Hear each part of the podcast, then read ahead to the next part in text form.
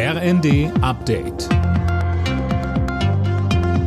Stündlich neu. Auf den Punkt informiert. Ich bin Sönke Röhling. Guten Morgen. Pendler und Reisende brauchen auch heute gute Nerven. Die Protestaktionen der Landwirte gegen die Politik der Ampelregierung gehen weiter. Außerdem sorgen die Lokführerstreiks noch bis morgen Abend für massive Zugausfälle.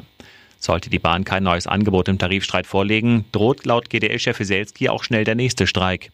Dazu sagte Bahnsprecherin Anja Brücke am ZDF. Es gibt ja ein Angebot aus der vergangenen Woche, über das wir noch nicht mal mit der GDL sprechen konnten. Da sind wir auch auf das Kernthema der GDL eingegangen, auf das Thema Arbeitszeit, haben flexible Arbeitszeitmodelle vorgeschlagen. Wir sind der Meinung, das ist es wert, besprochen zu werden und nicht gleich das vom Tisch zu fegen.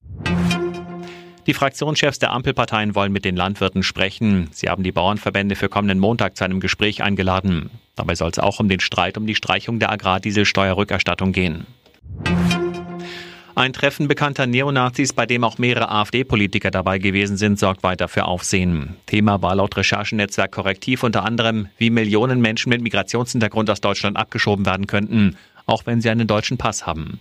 SPD-Chefin Esken sagte dazu bei NTV. Das ist wirklich widerwärtig, was wir da gehört haben, aber es ist natürlich nicht neu, dass diese Haltungen in der AfD auch bestehen, dass sie auch äh, getragen werden von einer großen Mehrheit auch der Mitglieder dort. Die Vorstellung, da gäbe es einen rechtsradikalen Flügel, die ist vorbei. Die AfD ist ein rechtsradikaler Flügel.